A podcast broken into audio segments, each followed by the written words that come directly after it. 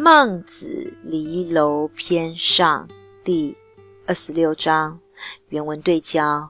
孟子曰：“不孝有三，无后为大。顺不告而取，为无后也。君子以为犹告也。”语义对应。孟子说啊。不孝的事情有三种，其中没有子嗣是最为严重的。舜啊，不禀告父母就娶了妻子，那是因为害怕没有了子嗣。这一种孝心，在君子看来，就相当于已经禀告了父母了呢。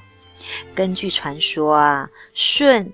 他娶了尧的两个女儿的时候，并没有事先去禀告他的父母，因为他知道，如果禀告了他的父母，那么一来他就可能娶不成妻子了，这样子就会无后，成为了最大的不孝。所以孟子才会这样子的认为，说舜的做法是合情合理的，因为呢，他用灵活的权变来呢，保全了这一片心意跟孝道了呀。